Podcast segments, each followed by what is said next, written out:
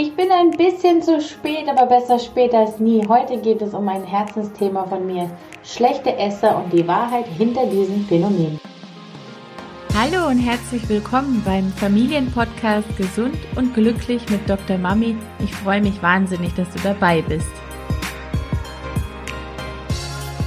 Mein Name ist Desiree Ratter, ich bin dreifache Mutter und Kinderärztin. Ich helfe Müttern dabei, ihren Kindern eine glückliche und gesunde Kindheit zu schenken, ohne dabei selbst auf der Strecke zu bleiben. Hallo, hallo, willkommen zu einem verspäteten Medical Monday. Ich habe gedacht, wir nehmen uns heute mal ein Thema vor, mit dem ich tagtäglich mehrmals konfrontiert werde, nämlich mit der Sorge der Eltern, dass ihre Kinder ein schlechter Esser sind. Sie machen sich Sorgen, dass ihr Kind nicht genug isst, dass es nicht genug Gemüse ist, dass es ähm, nicht genug Obst ist, dass es ähm, zu wenig ist, dass es wochenlang nur sehr einseitig ist, dass man die Rippen ihres Kindes sehen kann. Ach ja, Sorgen über Sorgen um das Thema Essen. Und interessanterweise ist es so, dass ich viel mehr Eltern sehe, die sich Sorgen über ihre, ihr oder beziehungsweise die sich Sorgen über das natürliche Essverhalten ihres Kindes machen, als Eltern, die sich Sorgen über ihre viel zu adipösen, also viel zu dicken Kinder machen. Und es ist vielleicht wichtig an der Stelle zu sagen, dass es ein Alter gibt, gerade im ersten Lebensjahr, wo die Kinder noch sehr viel essen und viel ausprobieren und dass es dann später ein Alter gibt, ähm, insbesondere dann, wenn sie anfangen selbstständig zu werden und alleine die Umgebung zu erkunden, wo sie neues Essen meiden, wo sie regelrecht neophob sind, also neue Dinge nicht mögen. Das ist ein evolutionär eingerichteter Schutz. Das heißt, Mutter Natur hat eine Eigenschaft bei den Kindern eingerichtet, die Gefahr laufen würden, giftige Sachen in der Umgebung sich einfach ohne zu denken in den Mund zu schieben. Und diese Neophobie, die hält eine Weile an. Hm, so zwischen dem achten und zehnten Lebensjahr werden die Kinder häufiger wieder offener, aber auch nur dann, wenn sich ihr Essverhalten oder wenn das Thema Essen nicht zu viel Fokus innerhalb der Familie hat und ihnen vielleicht die Freude am Essen und am Ausprobieren von neuen Nahrungsmitteln schon verdorben worden ist. Das kindliche Essverhalten triggert bei vielen Eltern hm, das Bedürfnis oder das unerfüllte Bedürfnis nach Kontrolle. Natürlich wollen alle Eltern das Beste für ihr Kind, aber sie lassen ihre Kinder nicht entscheiden, was das Beste für sich ist. Also Sie lassen ihre Kinder nicht entscheiden, wann sie genug gegessen haben, wann sie satt sind, was sie nicht probieren, was sie mögen, was sie gerade brauchen. Vielmehr haben die Eltern häufig eine Vorstellung davon, wie viel ein Kind essen sollte, was es essen sollte, vergleichen ihre Kinder dann mit anderen seltenen Exemplaren von Kindern, die gerne alles mögen, ähm, weil es natürlich viel häufiger Kinder gibt, die wenig essen und wenig verschiedene Nahrungsmittel mögen als Kinder, die alles essen, insbesondere ähm, das heiß begehrte, von den Eltern heiß begehrte grüne Gemüse, das von den, Eltern, äh, von den Kindern eben nicht heiß begehrt ist. Naja, und eine wesentliche Rolle dabei, was Kinder oder was Eltern sich von ihren Kindern wünschen, was das Essverhalten angeht, wird natürlich von den Medien vorgelebt, von der Nahrungsmittelindustrie vorgegeben. Und das Einzige, was wirklich auf der Strecke bleibt, ist, was brauchen unsere Kinder, was mögen unsere Kinder und wieder mal das Vertrauen in die kindliche Natur, wie ich es vorher am Beispiel Neophobie genannt habe.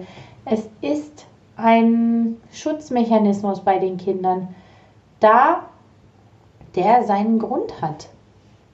Es wäre so schön, wenn wir die kindliche Entwicklung auch in Bezug auf das Essverhalten einfach respektieren könnten. Und für die Eltern heißt es, und das ist natürlich überhaupt kein Vorwurf von meiner Seite, es gibt einen Grund dafür, dass viele Eltern große Angst haben, was das Essverhalten ihres Kindes angeht. Aber für die Eltern heißt das Vertrauen in die kindliche Entwicklung. Und dieses Vertrauen wird Eltern praktisch von Geburt an genommen. Es gibt Vorgaben, wann Kinder was zu essen haben.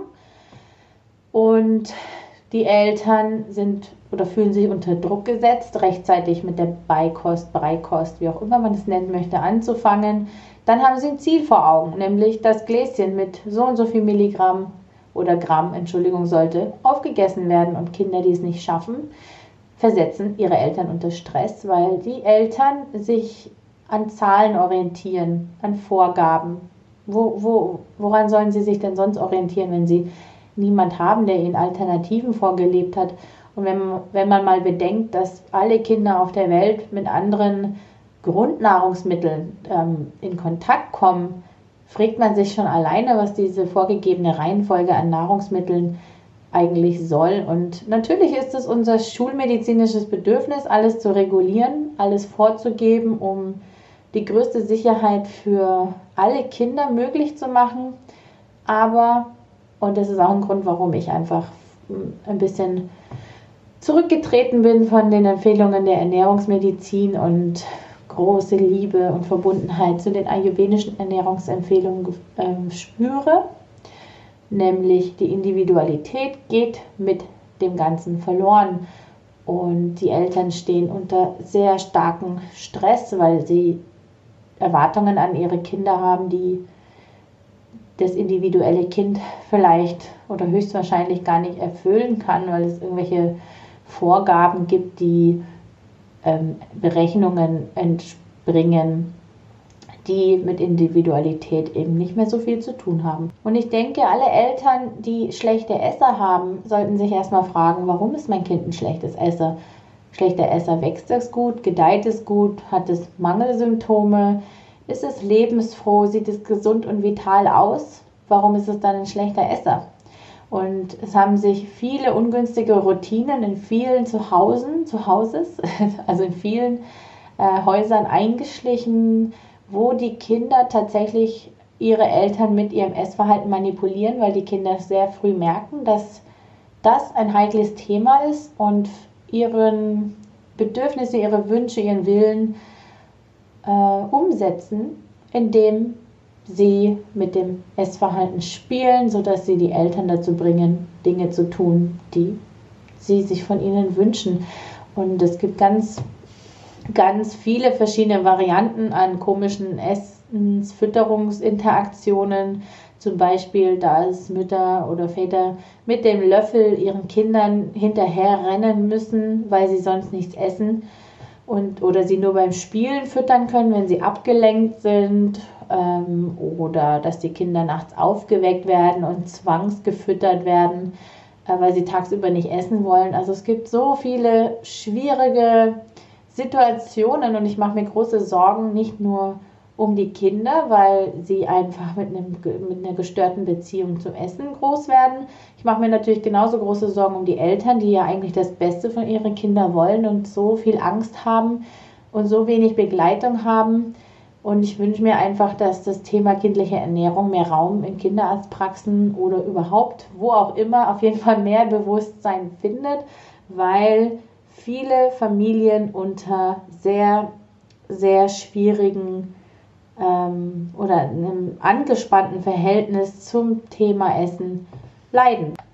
Und zuletzt, der Podcast könnte ewig noch weitergehen, aber zuletzt wollte ich dir vielleicht noch ein paar Tipps geben, ähm, an die Hand geben. Vertraue darin, dass dein Kind wirklich weiß, wann es hungrig ist. Ein Kind wird nicht verhungern, es sei denn, es hat eine zugrunde liegende Erkrankung, die in der Regel aufgrund anderer Symptome auch auffallen wird. Also vertraue darin, dass dein Kind entscheiden kann, wann es satt ist, wann es Hunger hat, wann es Durst hat und richte dich nicht so sehr an Zahlen oder vergleiche dein Kind nicht mit anderen, sondern bleib in Beziehung zu deinem Kind, bleib verbunden mit deinem Kind, bleib feinfühlig, was dir sehr schwer fallen wird, wenn dein Bedürfnis, dein Kind zu kontrollieren, sehr ausgeprägt ist. Aber Feinfühligkeit ist hier das A und O. Dann schaffe eine Ja-Umgebung, also hab nur zu Hause das, was du auch deinem Kind geben kannst, sonst habt ihr so viel Streit und so viel Kämpfe um das, was dein Kind essen möchte. Und hinterfrag dich nochmal, wenn du dir Sorgen machst, dass dein Kind schlecht ist, wo das herkommt.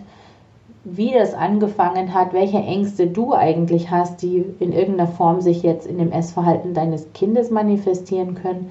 Wenn natürlich ernsthafte Sorge da ist, dass das Kind wirklich nicht ausreichend Nährstoffe zu sich nimmt. Und sowas sieht man ja zum Beispiel an den Perzentilen, wenn das Kind nicht genug wächst, ähm, wenn es an Gewicht verliert oder die Länge sogar schon oder der Größenwachstum sogar nachlässt, dann sollte das natürlich kinderärztlich abgeklärt werden, aber das ist einfach die absolute Ausnahme. Und bleib einfach bei dir, denn auch wenn es wirklich hart klingt, meiner Erfahrung nach liegen die meisten Essensschwierigkeiten von Kindern bei den Eltern ähm, große Ängste da, die geheilt, geklärt, aufgelöst gehören, damit das Kind die Chance hat, ein gesundes Essverhalten zu entwickeln. Ich würde gerne alle, alle, die zuhören, persönlich beraten, aber das geht nicht. Deswegen, wenn du möchtest, kannst du dir mein kostenloses E-Book Schlechte Esser herunterladen. Es wird dir dabei helfen, ähm, nochmal in dich zu gehen und herauszufinden, wo die Baustelle ist. Und du kriegst natürlich auch ein paar praktische Tipps für den Umgang mit dem schlechten Esser an die Hand. Ich verlinke dir das E-Book auf jeden Fall in den Show Notes. Ich drücke dich und wie gesagt, ich will dir wirklich kein schlechtes Gewissen machen. Es gibt Gründe, warum du dir Sorgen machst. Es gibt Gründe dafür, warum dein Kind so ist, wie es ist. Vielleicht ist es gar nicht so schlecht, wie du das meinst, aber so oder so, Reflexion fängt bei dir an und ich wünsche dir viel Spaß mit dem E-Book. Ciao! So, das war's für heute beim Familienpodcast Gesund und Glücklich mit Dr. Mami und ich freue mich auf das nächste Mal. Ciao!